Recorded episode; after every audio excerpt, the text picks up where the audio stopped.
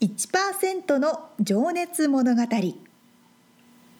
海外に住んでいる日本人は日本人総数のわずかに1%この番組では海外進出や起業を果たしたビジネスオーナーや経営者また各業界のプロフェッショナルな方々へ対談形式でインタビューをしていきます日本の未来を背負うグローバルなプロフェッショナルたちの仕事哲学とそこに燃える情熱に迫ります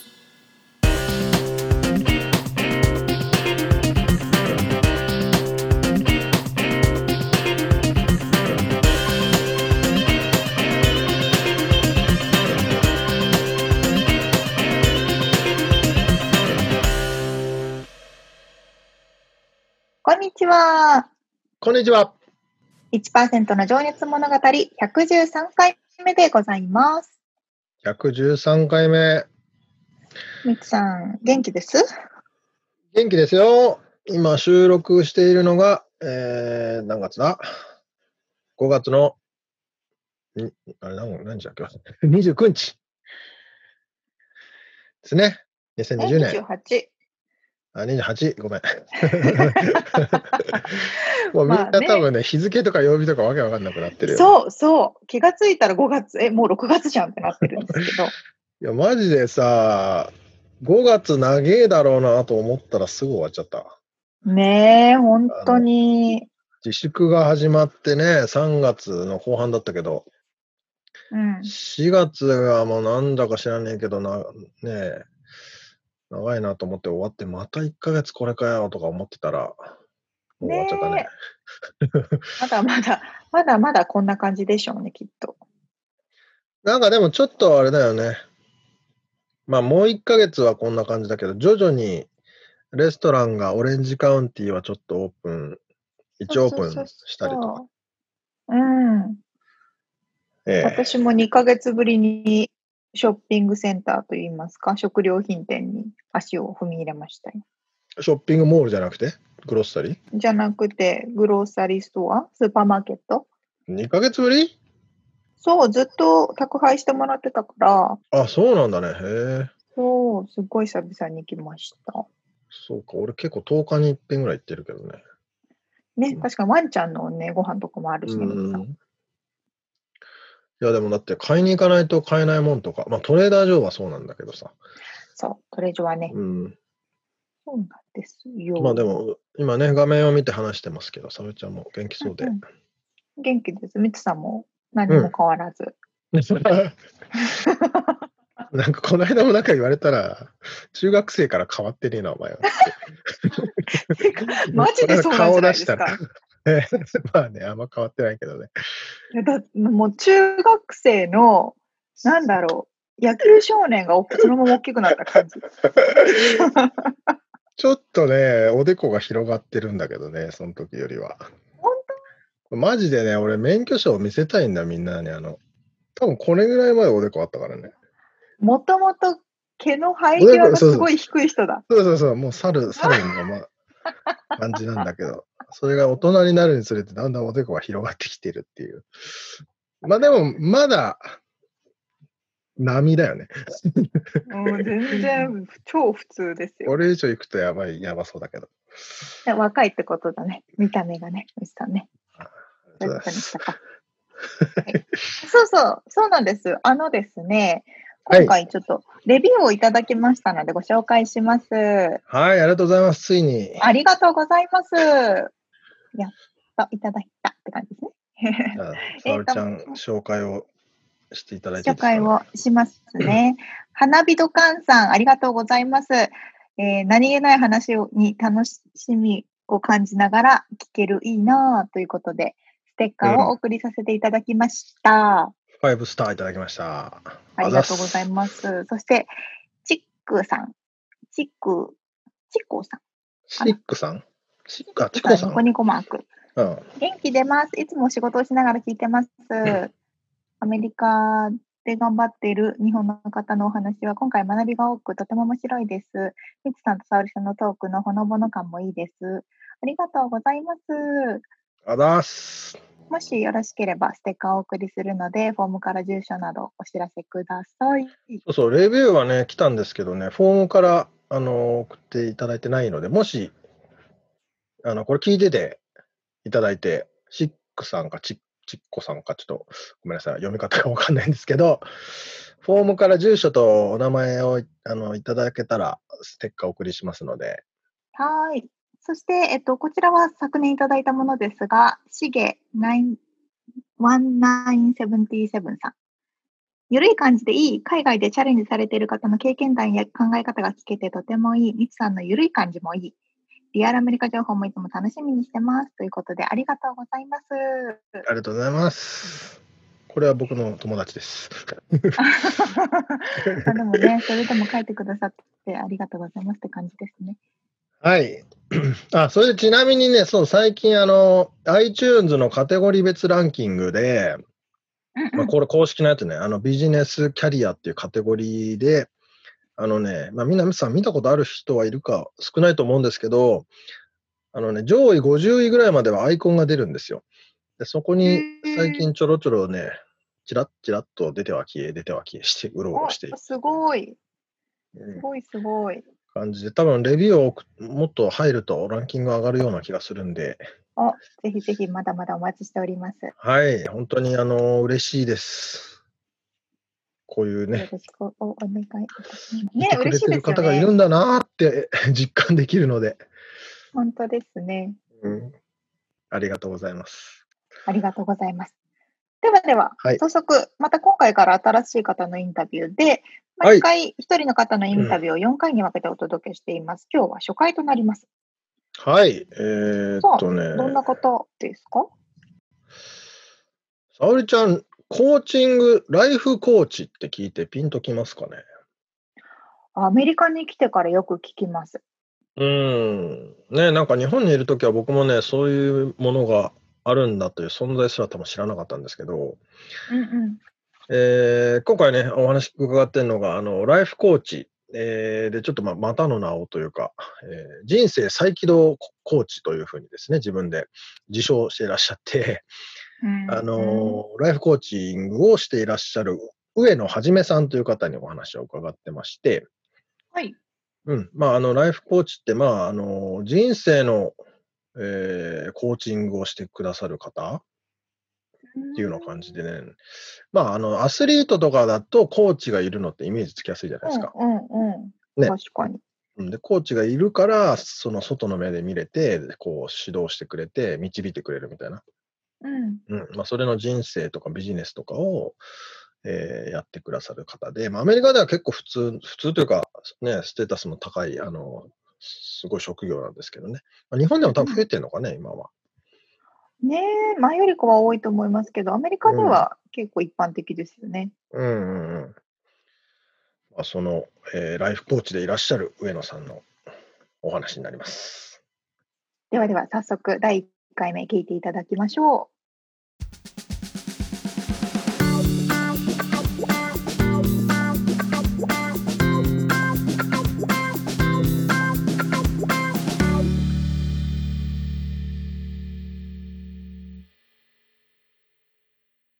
じゃあ、1%の情熱物語。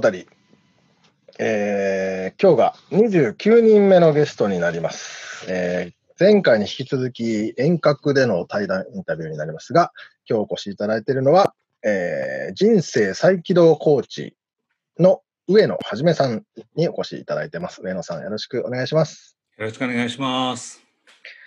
はい、えーっとね、かタイトル、ジョブタイトルが人生再起動コーチということなんですけれども、 はい。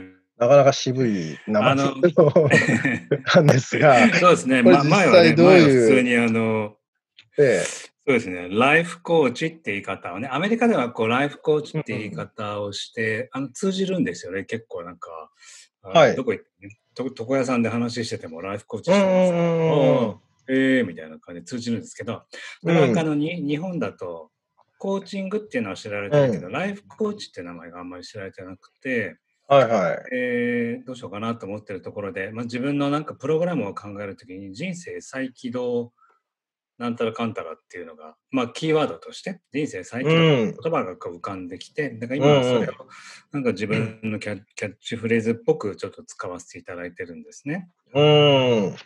まあ、えライフコだーからチ、うんあ、はい。あ、どうぞ。ライフコー人生最チととの、ごめんなさいね、じ違い、ライフコーチっていうのは、いわゆる、あのーまあ、ライフスタイルうん。とかを、こう、なんていうのかな、アドバイスしてあげたりとか、そうですね。あの、そんなもの人になる生んですか。人生全般なのかなやっぱしね。 あの、うん。いろいろアメリカってやっぱコーチングが進んでるので、こう、分野別になんとかコーチとかね、ヘルスコーチとか、やっぱビジネスコーチとか、うん。まあ、あの、アカウンタビリティコーチとか聞いたりもするんですけど、うん。いろんなコーチがいるんだけど、まあ、それは、まあ、ライフ全般でやるって感じですかね。全うん。ま般あ、それで。がじゃあ、ライフコーうチってことね、ん、そうですね。でそれを、まあ、網羅した感じで、まあ、人生再起動コーチっていう、まあ、ライフコーチも含め、うんあうんのーそういうタイトルにしてらっしゃるってことですよね。はい、まあ、背景としては来るはい人が割とこう40代50代が多いんですね。うんうん。うん僕もなあの50代も後半になりましたけど、えーまあだからそこでみんな一回人生をこうリセットしてで、うんその後後半戦に向けてなんかちょっとなるほ新どしいやっぱり生き方を模索したいっていう方がまあうん。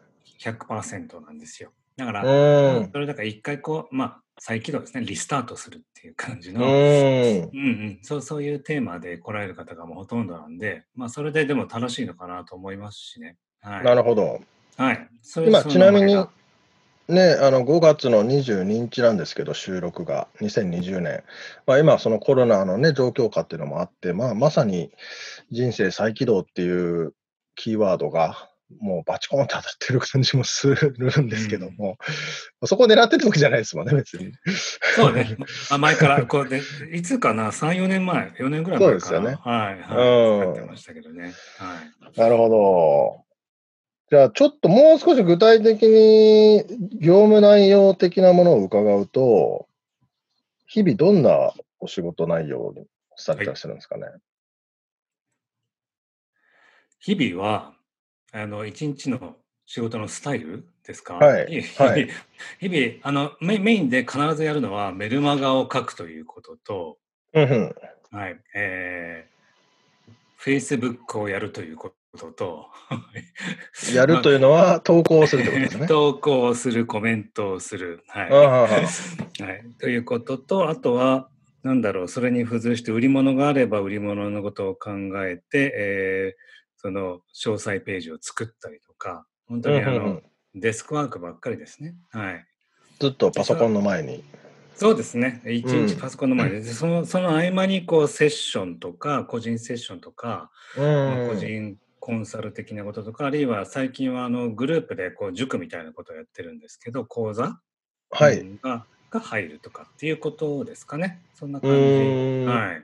いずれにしろあのずっとパソコンの前です。はい、一日 まあ今はね、ちなみにその、まあ、あの、えあの、なんだ、シャットダウンというか、その、遠隔で自粛っていうのもあって、あの、うんうんはいはいはい あんまりなかなか直では会えないんだけども、それ前からもうそういう状態で、あそうですね、ロサンゼルスにいた頃から2014年ぐらいから始めてるんですけど、はい。頃から、まあ、お客さんが、まあ、オンラインでこうマーケティングをするからなんでしょうけど、まあう要はん。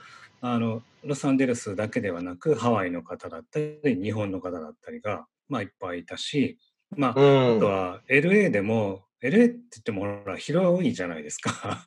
だかはいはいらはい。場所がね。あのね12時間のセッションのためにわざわざ1時間ドライブしてうん。ね、お互いになんかどっかで場所を見つけて会うっていうよりも、もううんセッションはオンラインで全然十分っていう感じだったんですよ、最初からね。うん。まあ、LA は渋滞もね、ひどいですからね。そうなんですね。これがもし、うんあの例えばハワイとかだったらば、もしかしたら、うんねどっか場所見つけて、うんうん。対面セッションっていうのをメインにやったかもしれないし、日はい本だったら、ね、日本だったらもっと会いやすいから、そういうことしたかもしれないけど、たまたまそのうん。始めた時にもう目の前にお客さんがいないっていうか、なるほど。うん、世界中にこう結構あのお客さんが散らばってたので、もうもうなるオほンどライン、うんオンライン当たり前だったんですよ、最う初。ーん。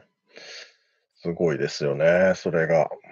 それをうんまあなんていうのかな目ざ目指していたっていうのもあるんですけどね最初からね、ああ、それはまあ場所に制約されないというそうか。そうそうそう時うんう間んと場所にこう制約されないで、もう自分の好きなね、ところにいてもどこにいてもうん働けるっていうのがこう目指してたことうなので、ん。なるほど、なる最初ほからどそ。こは逆に言うとちょっとこだわりもあったかもしれないですね最初からね、うん。はいそうですよね。まあ、その、まあ、起業されてから、あの、そういうスタイルで、その前はね、実はちょっと、まあ、皆さん、まあ、後でまた掘り下げるんですけど、あのーまあ、メディアのえー編集長であったり、まあ、社長さんでいらっしゃって、あのー紙媒体とかですね、あの、まあ、あの、フリーペーパーというのかな。うん。あの、そういったところもね、ちょっと後で掘り下げていきたいんですけども、そこからまあ、独立されて、はいその、場所にも制約されない、時間にも制約されないっていうようなライフスタイルをこう実現されていったってことですもんね。はいうん。で、ちょっとね、これ皆さんに先にお伝えしておきたいあのものことで、あの、上野さんのブログとかね、あの、ホームページにも書いてあるんですけど、今、テキサス・ダラスに在住でいらっしゃって、ダラス近郊か、ダラス郊外そうですね はいうん。で、えー一応、あの、ゲイで、ベジタリアンで、マラソンランナーでいらっしゃるっていう、あの、ことも書いてあってですね。あの、なかなか、あの、キャッチ、キャッチーというかですね、興味深いあの方も多いんじゃないかなと思うので、その辺もね、あの、お話に出てくるかなと思うんですけど、はい先に皆さんにお伝えしておきたいなとで、今、あの、パートナーの方と、えーあと、ワンちゃんが、ねそ、うですねね。夢だった犬が、はい。今、下にいます。足のも下にいます。ね、今ちょっと画面を見ながら私、あの、会話させていただいてるんです ちょっとワンちゃんは映ってはいないんですけど、あそこにいらっしゃる。あ、あではいもあの、寝床が見えるな、ベッド寝が。床ワンにちゃん突然、突然飛び乗るかもしれないけど、今はあの、 いいつもね、僕の足元で寝ちゃうんですよ。はい。ああ、そうですか。うんなるほど。いや、本当にね、ちょっと皆さんにルックスを、上野さんのルックスをお見せしたいんですけ ど、50代後半ですか。 58になっちゃいちょっました。とびっくりするぐらいね、つやつやしてね、まああ の若々しいんですけども。ちょっとまあチャンスがあったらね、見せ見せれたいなと思うんですが、まあ、お写真は多分載せますんで。はい。じゃあ、ちょっとお話戻らせてもらって、あのーまあ、日々のね、生活スタイル、ちょっと仕事もスタイルはちょっと先ほど伺った感じで、まあ、ブログ書いてずっとパソコンの前にいらっしゃるってことなんですけど、その他の時間、まあ、テキサスでのその生活スタイルっていうのもあるのかなと思うんですけど、ちょっとその辺伺ってもよろしいですかあなるほど、なるほど。僕は割と早起きなんですけど、いつもね、はいあのハワイの頃から早起きなんですけど、うんえーと4時半とか5時に起きて、 早っ。で それであの本読んだり本読むの好きで結構ね、あの読んでたんですけど最近はちょっとね忙しくしてるんでわざわざあの、まあ、Facebook チェックしたりとか、はいうん。えーちょっと SNS 的な仕事を先にやっちゃうベッドの中で先にやっちゃってる感じですかね、はあい、1時間朝に起きてもすぐに。すぐやってますねっていうのはうん日本の人が日本の人が起きてるから、はい、だからああ、夜中ですもんね、日う本んの。もう今ちょっとあのなんだろうすごく SNS でのマーケティングみたいなことをまたすごくドライブかけてやっていてなるほど、なるほどど。それもあってだからちょっと大事なんですよねなんかね、はい、戦略的にいろいろやってるんで、早めのレスポンスが大事。そうですねだから日本の人と、じゃないとテキサステキサス来てびっくりしたのはやっぱり日本とほとんど真逆な時間でああ、 確かにロサンゼルスでもなかなか違うけど、さらに2時間さ早らいですにもんね。ね、広がっちゃったかそうら、ですねもうほとんど重なってないんですよ、僕の昼間の時間っていうのが。ああ、もうじゃあみん寝ながてる間寝ちゃってるにね日本は起きてて、そうなの、そうなの。だから早く起きると、みんながまだ夜の早い時間だったりするから、そうかあのそうか。うん、そこで結構重なれるっていうか。うん。なるほど、なるほ ど。そんなことを1、2時間やってると、犬が起きてきてですね、うん。散歩連れてけという ので、えーまあ、大体6時半、朝の6時半ぐらいかな。あの、テキサス、すごくいい天気が多いんですけど、えー日が明けてくるんで、そしたら1時間、うん小1時間、小1時間、そうでもないか、40分ぐらいかな。うちょっと散ん歩。して、はい。うんうんうん。ね、すごくあの自然がたくさんあって綺麗なところなんですけど、まあ、その自分のリフレッシュも兼ねてね、南野さんもうん。ね、はい。で、戻ってきたら、えー生ジュースの習慣があるんですけど、そそれがね、この、あの、つやつやの秘密なんですよ。 ああ、なるほどね。生ジュースっていうと、生ジュース。あの、あの低速ジューサーと言われるやつで、スローあ、ジューサー。コールドプレスってやつですそうね。コールドプレスで、うん。はい。あの、ケールとか、人参とか、オレンジとか、リンゴとか、あのえー、それ毎朝。えー毎朝ですね。はい。パへーートナーの分と私の分と、こう、うん。で、えーコーヒー入れて、で、8時から仕事って感えー、じ。 はい。めちゃくちゃ健康的ですね。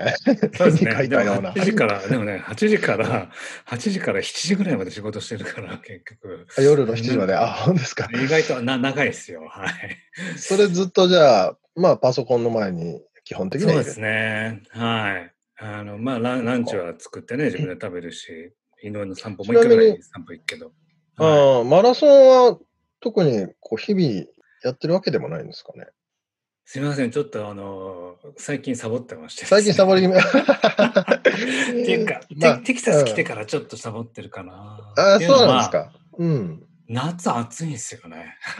なんかね、て天気 がえらいあれですよね。寒かったり暑かったりっていうあイメーのジなんで、すえけっど。とね、寒いのは別に日本ほど寒くならないっていう感じで、まあああ。うん、冬でもまあ10度ぐらいはある感じかうな。はんい。朝晩ちょっと、うん、冷える時あるけど、でも10度ぐらいなんで、そんなにすごい強烈じゃないんですよ。で、あの、うん。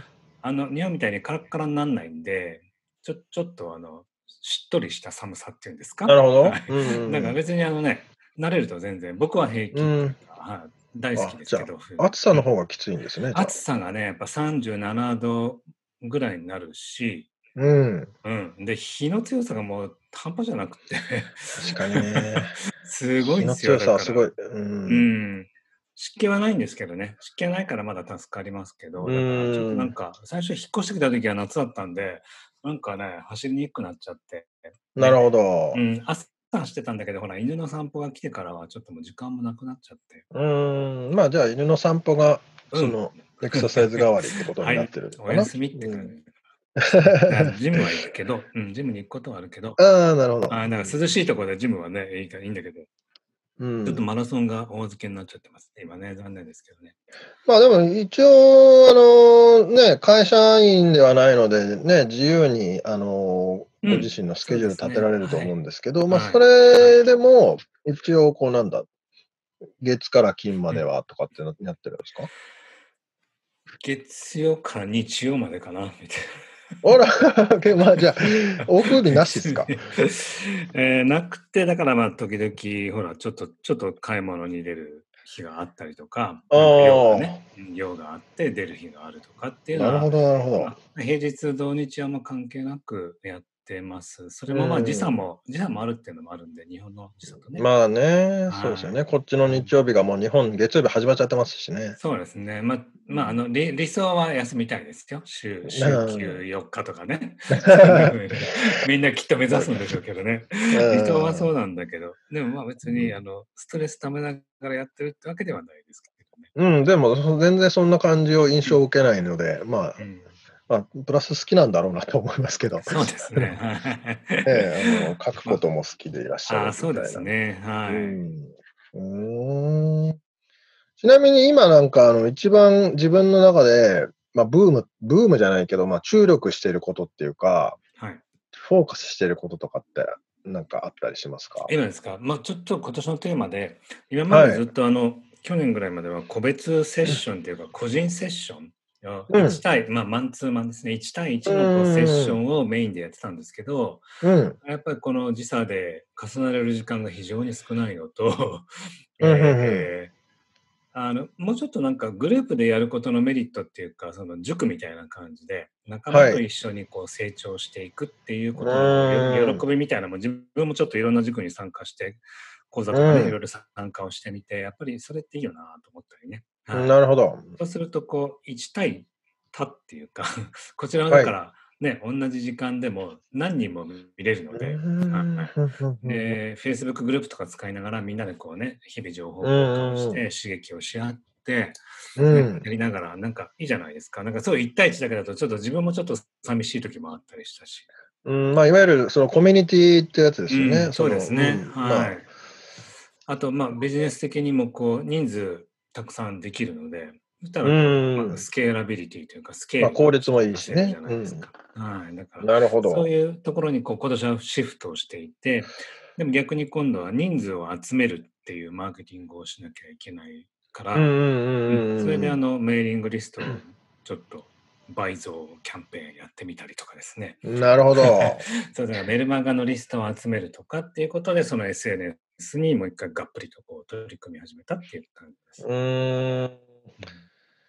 いや、最近ね、上野さんの Facebook に確かにその、なんだろう、たくさんのグループの方の ね、ズズームのあの、ね、画像とかよすごくいで出しょてるなと思ってたんだけど、すごいいっぱいいるなと思って、しかもはい全員女性ですよね、ほとほとんどが女性。ほとんどやっぱね、そうそうそう、僕も最初にびっくりしたんですよ。なんか自分が経営者でコーチング受けてたから、はいはいあはい。の、こういう人が来るのかなと思ってたんで すけど、もう来る人来る人も95%、40代女性だったんですよ。これ別に絞ってるわけではないんですよね。あじゃない、もう勝手に来た。勝 勝手に集まってきたって感じです ね。これ、すごいっすよね。はいなんなかんか一応、あの、ブログっていうか、あの、ウェブサイトには、あの、45歳からの人生再起動って書いてあうるんで、ん、まあ、そこは狙ってるのかなとは思うんですけど、別にジェンダーは制限してるわけじゃないってことですよ結ね。果、うん、結果そういうふうになったって感じですかうね。んあとは、多分日本でも、まあ、コーチングやってる方はいるけど、まあ、ちょっとわ、若いのかもしれないです。もしかするとね。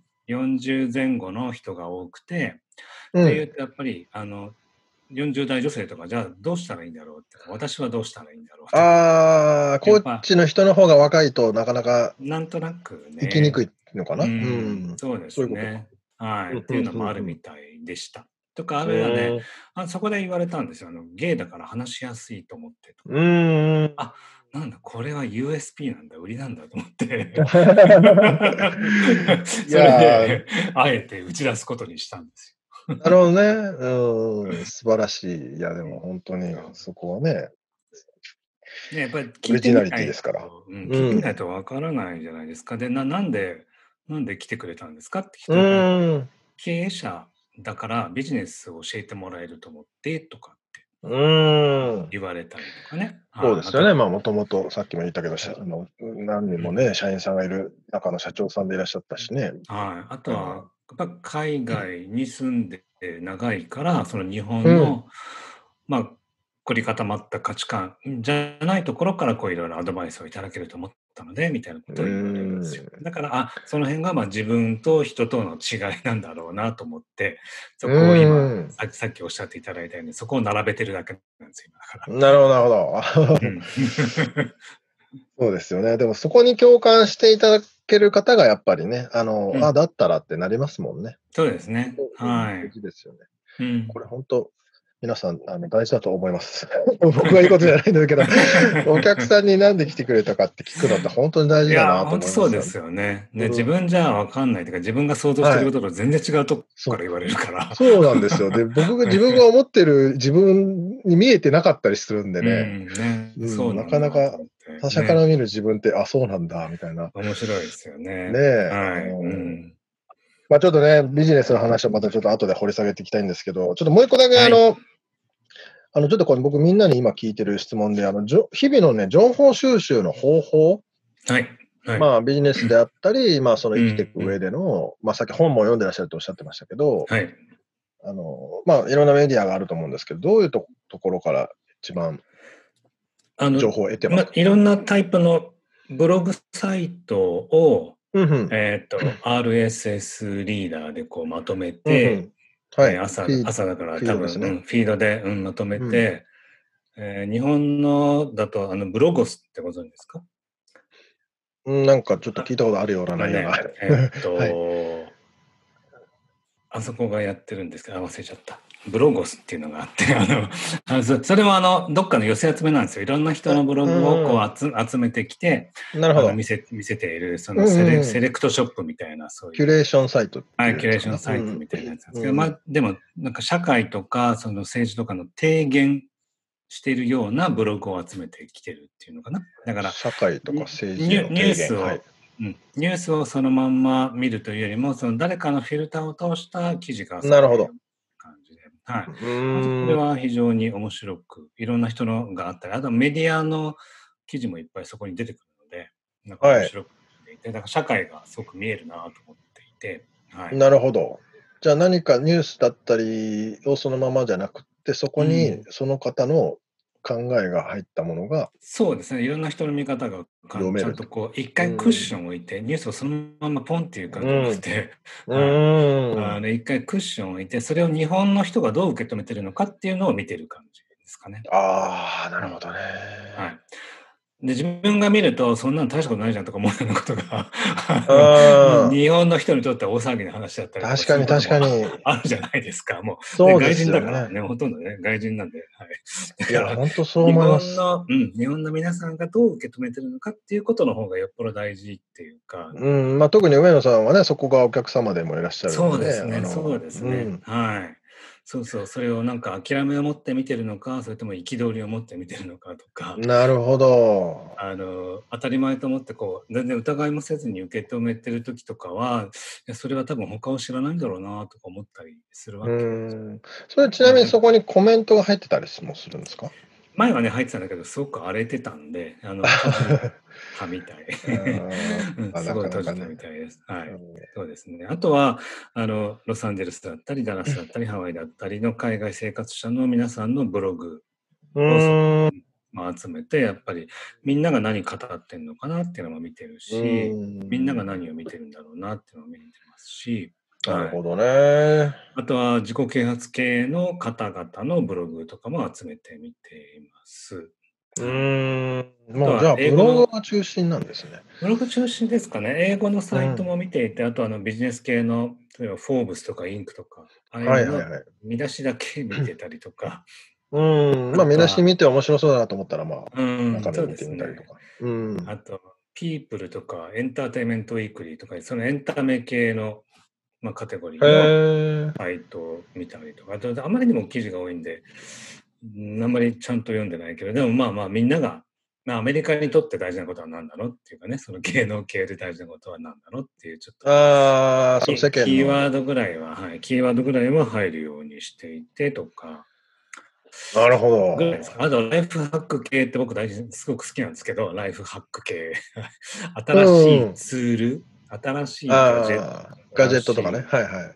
アプリとかっていうのは、あすごく好あ、ああきなんですよ。なんか、むなるほ昔ど、なかるほど。ら。はい。その、生産性向上みたいなのが好きなんでうすんうよ。なんん か。うんうんうんうんこれをう使んうと、これぐらいの時間が削減できますみたいな。そうそうそうそう なんかうんちょっとずずるして早く近道を行くのが好きなんですよなんかいや、でもそれ非常に大事だと思います よ。そういうのやっぱ知ってるねか知ってないかでね、だいぶ、そうですよあこんねな楽なねんだみたいなのがありますもんね。そうそう、無駄したくないじゃないですかね、これそうでね。すよね。うん、それはね、あの、社長時代からずっと好きなんですよ、なんか。うんなるはほい。ど。 うん。うーん。マニアックに好きなんで、あの、ガジェットもね、好きっていうか iPhone とか、もちろんね、iPad とかそういうのもみんな好きだう。し、なんか、そうそういうん情報大好きで追っかけてますね、なんうかね。そういうーのをん。だから朝い、まあ、30分ぐらいさーっとこう見て、ああ、はもうい。じゃあ、さーっと見る感じなんだ。さーへっと見る感じ、あんまりディープには読まないですけど。あ読みえ。たういん、いや、なと思っすたら、こう、また後で読むってやつにこう入れて、ね。ああ、たトまイりレをま入すれよながね、でもね。ら、うん、読みたい。たたあまるんで、はい、うん。そんなあ、い感じです。や情報は。はーなるほど、ありがとうございます。い。はい。えーじゃあね、ちょっと、あのー次のセクションに今から入っていきたいと思うんですけど、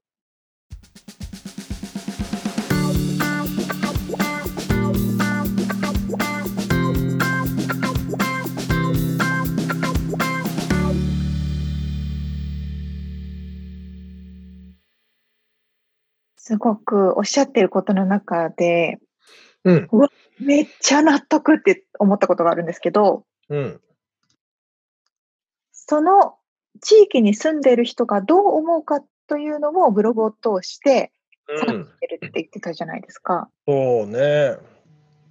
すごい納得で、うあん。の、そのフ特ィルにターアメをリ通しカて。に、うん。そうそう、あえてフィルターを通して見るうっていうのん。は、あ、なるほどなと思ったんですけど、うん。それこそ、例えばですよ、あの、うんマリファナに関して、カリフォルニアでは合法、でも日本では大騒ぎうん。とか、それこそ逆に、例えばバラエティ番組で、顔をちょっと黒目に塗りました、黒人っぽくしましたっていうので、日本では全然騒がないけど、アメリカだったら、おお、すごい大変なことになるとかね。あれ逆じゃない日本ですげえ騒いでたね。あ、まあ、にあまあ、こっちでもうんそうなのか。ああ、そうかそうか。あもうもうもううもうもうもうもちろんあ逆アだメリカは、うん、そうそそうう、かそうかだからそれお互いにそういうことってあるから、そうやってやって。に住んでる人のフィルターを通して情報を得るっていうのはすごくいい方法ですよね。ねえ、本当、俺もすげえ納得した。まあ、特に上野さんはあのお客さんが日本在住の方うんうんなうんで、特にね、あのやっぱ感覚がずれてきちゃうもんね。ん。いや、知そうだらとない思います。間に。うんうんうん。そうそうそうそう。なんか、どこがずれてるかわかんないしもんね、本人。あ、 そうなんですよ。うん。そうあ、こんなところに興味持ってくれるんだみたいなところで、そこにビジネスヒントがありますよね、きっとそねう。そうそう、そうだよね。だからそういうのも大事だよね。ねえ、本当。まあだから、あえて誰かの意見を聞くということですよね。その住んそこに住んでるね。いやーまたね、お話のされ方もすごく穏やかな感じで、ね。優なんかしい感じで。そうそうそう。沙織ちゃんは会ったことはないか。あのね、なロいですサンゼルスに、まあ、あのいらっしゃってたんで、あちょっと前おーそうまなでんね。だ。うんえ。ー、僕は何回かちょっと実は前にも会わせてもらってて、あ、そうなんですね。もともとハワイで、いや、でも俺50代後半とは知らず、知らなくて、めもっと若いんだろうなと思ってたんだけど、 私もお写真見ましたけど、若い。若いよね。若い な。やっぱ食べてるものと運動していることっていうのは非常に重要なんでしょうね。ねえ。いやー、本当にびっくりするぐらいツヤツヤしてまして、ねえ。生ジュースのあれって言ってましたけどね。そうそう、毎朝毎朝飲んでらっしゃるコールドプレスのうん。ベジタブルジュースみたいなことをおっしゃってましたけど。うん。そういうのあるのか、あるんだね、本当に。ねえ。うなんか、っていうかあれですね。あの、お客様うん、となる方が40代とかの50代の女性っうんうん。ていうのがすごく意外でした、私は。そうだよね、それホームページにもね、書いてあるんですけどね、45歳からの人生再起動。うんうんうんうん。で、まあ、だから、あえてというか、今まで、その主婦じゃない、子育てとかで、うんえーお母さんがここ、子供が巣立った後に、また、もう一回なんかチャレンジしてみましょうとか、そういうのもある、が多いんだと思うけどね。確かにそれはあるでしょうね。うん。うん。そっかそっか。特に、あまあそうね、日本でもそうか。アメリカでは、あの、こお子さんがいらっしゃると学校への送り迎えとか毎日しなきゃいけないからもう本当に仕事ができないとかっていう人も結構いるじゃないですか。そうだね。うん。そうそう多分そういう意味で第二の人生みたいなのは大きいけど、まあ、日本でもそうですよね。そうそう、だから、もともとね、キャリアがあって、バリバリ働いてたけど、おお子さんできて、子育てに一応入っていって、うん、で、それが終わるのが、まあ、その40とか45とかなのかな、ちょっと。確かに、うんそっかそっか。へえん面白いなまあ、ぁ。プラス、その上野さんも、割とだから、年、あの、50代後半とおっしゃってたけど、その、うんうん年配の方にコーチングする人があまりいないんで、そこをああ、なるほどね。狙ってる部分もあると思いますけどね。それ面白いですね。うん、うん。なるほど。ね今回はそのインタビューの第1回目をお届けしましたけれども、はい。次、第2回目はどんな内容になりますそう、まあ今日はね、ライフ、えーコーチっていうのがどんなものかっていうこととかね、あの上野さんうんうのん暮らしぶりみたいなところちょっと伺いましたけども、えー来週があー上野さんえーの生い立ちからですね、まあ、どんなおう子供だったか、まああの、ゲイっていうふうにね、あのおっしゃっていいまして、まあ、そこもどの辺からこうね、こうなんだろう、認識しだしたんだろうかとかね。ね、あ当時のそうい日う本はカミングアウトしにくかったでしょうからそねう。そうそうそう。で、えーまあ、文学部なんですよね、もともと。それも俺はすげえ興味あって。なるほど。うん、でそこから、あのーまあ、編集者に勤めるわけですけど、まあ、そういうちょっと執筆系の、ね、仕事とかうんうで、んどういうふうにこう掴んでいって、どういうふうにこうキャリアを積んでいったのか、で、なんでまたアメリカに来たのかうんうん。っていううんわ話を聞いてますんで、かりまめしちゃめちゃ参考になると思います。なんかいろんな意味で。 あのまあね、いろいろ人一倍なんかふあの経験してらっしゃるなと思いますね。たうんではでは、この内容は次回ということで。はい。お楽しみに。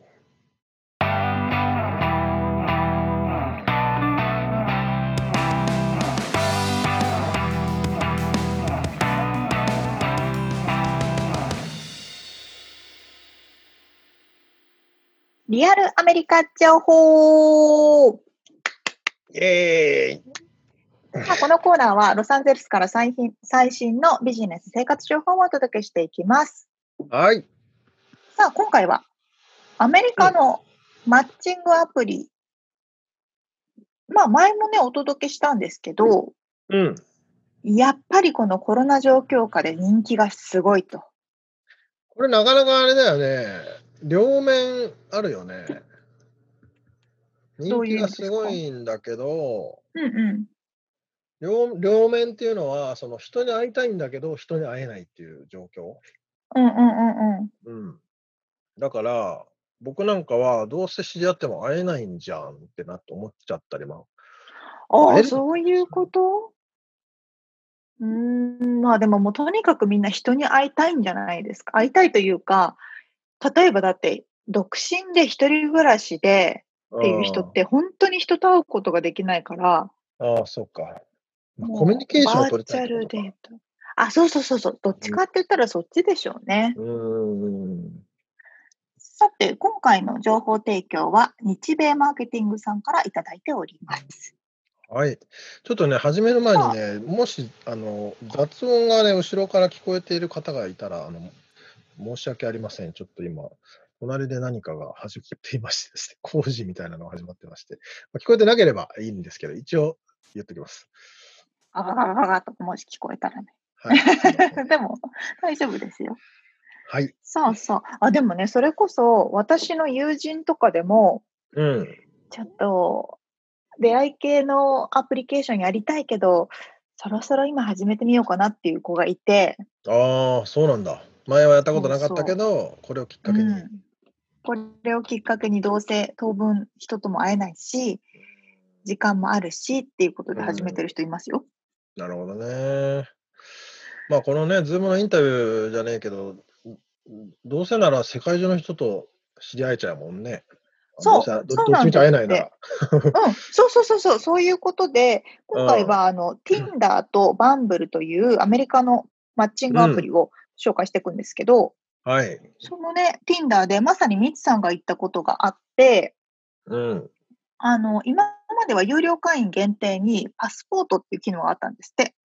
Tinder? で Tinder の中であはい。そういうね、えーっと、機能があって、でそのパスポート機能っていうのは、うん。普段は現在地の周辺でしか相手を絞ることができないんですけど、うんうんうんこのパスポート機能を使うことで、好きな都市とか位置情報を設定して、それこそ世界中で出会いを楽しむことができるようになるみたいな。うーんじゃあ普通のやつはその自分が住んでる周りの人としかあ会わないのが普通なんだね。ね。でパスそういポうートこ機と能でってすいうよねのを使うと他のエリア世界中の人と会えると。なるほど。そうそうそう。まあ、確かに普段のアプリケーションの目的っていうと、アプリで出会うけど、結局は実際に人と人が直接会うっていうことを目的じゃないですか。うん。まあ、だからね、やっぱ現在地の近く会える範囲じゃないと。そうだよね。うん、めっちゃ遠いじゃんってなったら。ら。 そうそう、いやいや、イタリアみたいになるじゃないです か。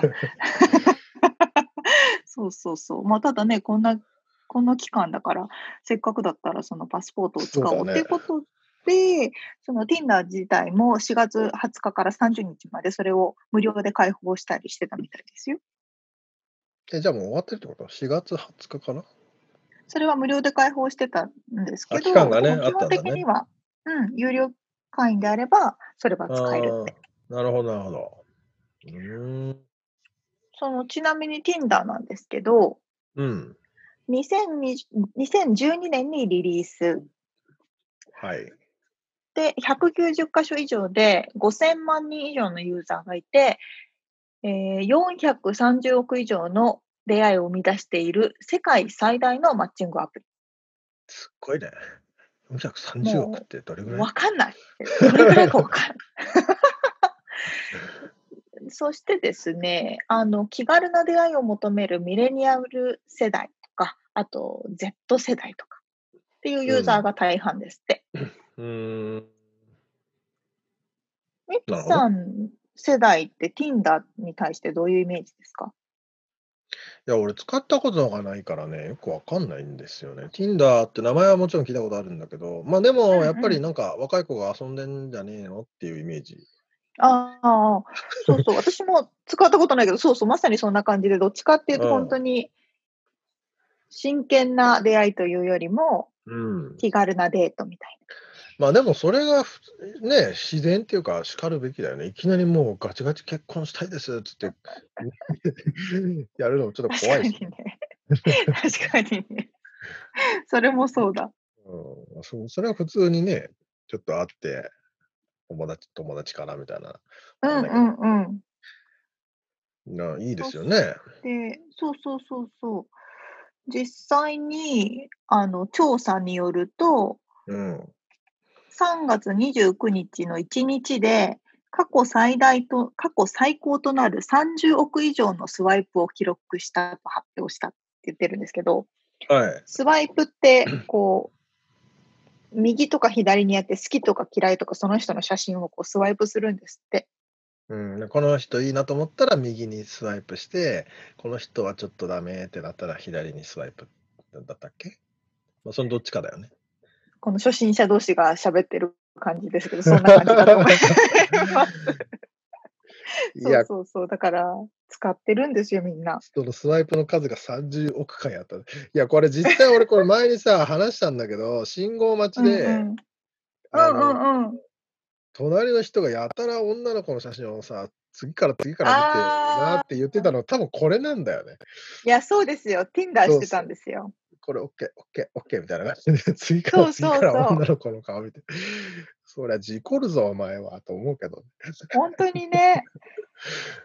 ていうか、俺、この間ツイそーうだトとさかれたんですよ、実は。嘘まあ、いいや、話 話がずれるから、ままだちょっだとい後でぶ大丈夫でした大丈夫ですね。そいつ Tinder や Tinder やってたかもしれ ?Tinder なやい。ってたんじゃない 今思う超と。超可愛い子出てきたみたいな。よかった、無事で。そうそう。あの、Tinder だと、うん。もうこう永遠にスワイプできちゃうんですって。右とか左とかバババババババって。だからそうすると、一人一人の顔とか、一人一人のそのプロフィールとかをちゃんと見ないんですって。うん。だから友達に聞いたのは、だから他のアプリとか、もうちょっと真剣な出会いを求めてる人は、なあんかね、1日に見れる回数が決まってるっていうーあー、アプ制限リがあとるかものあねる。。そうそうそあそそっしちたらねの方が真剣になりそうだよね。う。そうそうそう。10人までしか見れないとこだと、その10人のプロフィールとかちゃんと見たり読んだりして、考えるみたいもうだから、手当たり次第声かけて、来たやつだけなんか会うみたいな、なんか誰だっけ、この人みたいな、そういう人いるんだろうね。な。Tinder はね、そういう出会いなんでしょうね、きっとね。うん、怖いよね、なんかある意味。もう超、超怖い。ドキドキしちゃう。ダ メ。まあでもね、それで結婚してる人とかも全然いっぱいいるから。うん、ねえそんな430億の出会いがあったら、そりゃね、いるわね、結婚する人も。ねで、次、紹介するバンブル。はい。これ私の仲いいアメリカの子はこれで結婚してます。バンブルの方が後なんだね、Tinder バより。ブルの方があと2年後、Tinder うのん創業者の一人が独立して2014あ年ーにリリースした女性向けマッチングアプリ。ああ、なんかこれ、なんか俺、ラジオで聞いたな、この人のインタビュー、確か。 2014年だからね、ただたった6年とかそれぐらいですよね。そうだね。なので、女性が、おお、なるほどね、マッチングの成立後、最初のメッセージは女性からのみ送信することができ、なるほど女。性が24時間以内にアクションを起こさなければマッチングは解消される。まあ、女性主導なわけですね。そうそうそう、女性主導で。女性からのメッセージを受信した男性が24時間以内に返信しなかった場合にもマッチングが解消される仕組み。うーん。主導権が女性にあるということですね。なるほど、なるほど。ってことですね。うん。なるほどね。で、やっぱりこっちもね、すごく増えているようで、で、Tinder と同様、ユーザーがより広い範囲で出会いを探せるよう、検索可能地域をこれまでの現在地から100マイル以内からネーションワイド、全国、まあアメリカ全国に設100マイ定ルできるように機能を追加。 100マイルって、あ、100マイ160ルキロ。からネーションワイドね。全国ね。ああ、うんなるほど。うーん。広がったということです。なるほど。じゃあ皆さん、やっぱ使ってんだな。そうなのよ。より使ってるんですよ。うんあ日本もね、増えてるみたいですよ、やっぱり。うん。マッチマッチングアプリで。出い会うや、そうなの。私の仲いい友達2人、東京に住んでる子2人ともマッチングアプリで出会ってるし。でも、この状況下において飲み会とかコンパとかがないできないもんね。まあ、そそうの、なんですズよ。ームがあるとしても。あそう、それこそ最近オンライン合コンとかはあるみたいですよ。マジか。そうそうそうそすげえオンラインな。う。もうね、それをす、でもそれ以外方法がないから、とりあえずオンラ詳しイいンでな。そうだね。合コンして、まあ、危険は少ないですけどね。確かにね。それはそれで、そうか。あ別に会おうと思えば、ね、まあ会え会えばいいまあねでのもか。そうそうそう、会えるようになってから会えばいいし。うん。で、このマッチングアプリを利用している方の声とかを、はい。ユーザーの方は、やっぱりね、恋愛相手より話し相手が欲しくてアプリを始めたとか、うん。ふんふんふんとか、あのーどの道会えない状況なので、せっかくだから遠くに住んでる人と知り合ってみよう、みたいなね、なるほど。新しい感じの、さっあきのえパてスこポーのト状機況能のが中から。そうそうそうそう。有効的に使えるわけですね。っていうような声があるみたいで、まあ、こういうバーチャルデートっていうのも、もしかしたらコロナ終了した後も、なんかこう、うんニューノーマル、新しい日は常いはいみたいになってくるんじゃないかな、ということでした。バーチャルデートね。 みみつさん的な意見はどうなんですかいや、それはその先に行きたいでしょ、普通は。 バーチャル、まあ、その前のあれだ、あの、ね、あれだという、なんだ、あれだって、ああれしか言ってねえけど。あ のまあでも、もともとはでもそういうもんなのかな。電話でなんかやたら、さあ、僕が中学校とか高校の時は、このアプリももちろんなくて、携帯も持ってなくて、まず最初に何をするかって言ったら長電話をするんだよね。ああ、なるほどあね。のしかもさ、その家電だからさ、家電って言っても今の人知らないかもしれないけど、うんうん家に固定されてついてる電話で電話するから、その人の親父が出るかもしれないし、おかんが出るかもしれないし、で、あ、あの、なんとかですけど、何々さんいますかみたいな感じで変わってもらって、確かに。で、やってたさ、おりちゃん、そんなこと。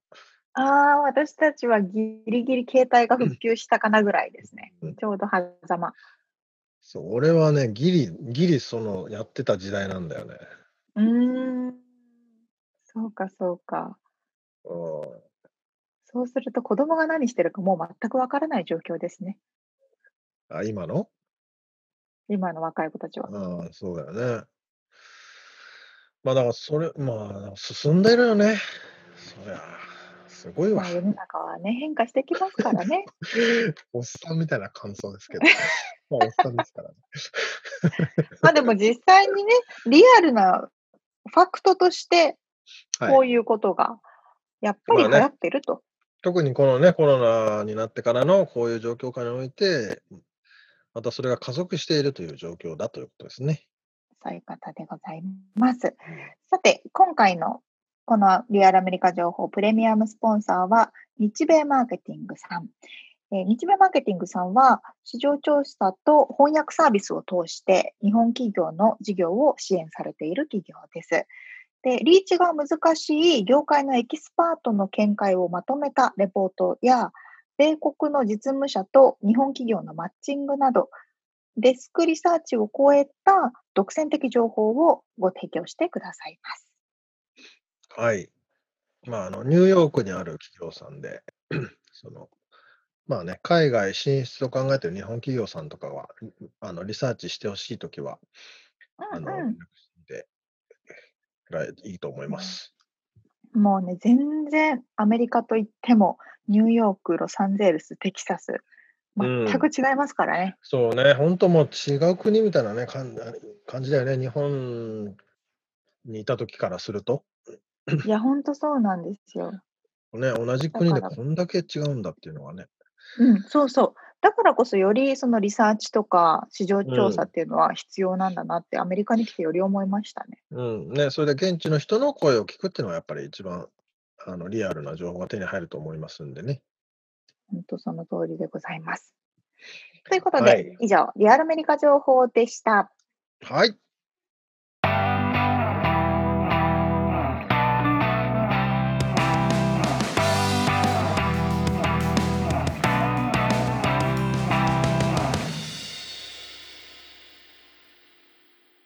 締めのコーナー、質問。質問。えー、沙織ちゃんはメガネをオンラインで買ったことありますかもしくはサングラスとか。ない、ないです。これさ、今店に行けないじゃん。うんでうん。服とかはさ、俺も昔は着て買うはないとと思ってたけど、最近はちょいちょういんうんうんオンラインでも買うようになってきて、はいはい。でただね、メガネとサングラス、まあ、ちょっとサングラスうんもメガネも欲しいなと思ってたんだけど、持ってるんだけど、うんうんどうもね、かけたいなと思っちゃうの、やっぱり。なるほどね。え、あれどうやってで買ったんですか、みんなみつさん。か買ってないんですよ、まだ。買おうかなって、買わなきゃって感じ顔買いたいなと思ってるけど、店でかけてみたいなと思って、そのまんまっていう感じ。ええあの、アメリカだと、とにかく返品文化じゃないですか。はいはいはい。でね、あの、靴を、私、ナイキで靴を買おうと思って、ルームメイトうんに相談したんですよ。うん。で、そしたらルームメイトが前同じ状況になって、ナイキうのそのカスタマーサービスに相談したんですって。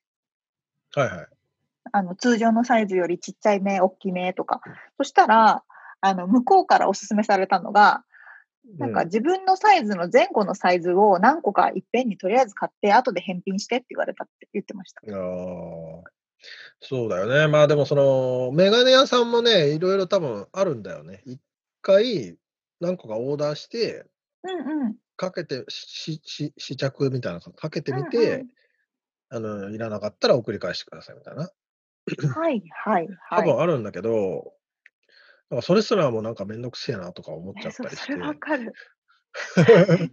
返品作業ちょっとめんどくさいとか思っちゃいますよね。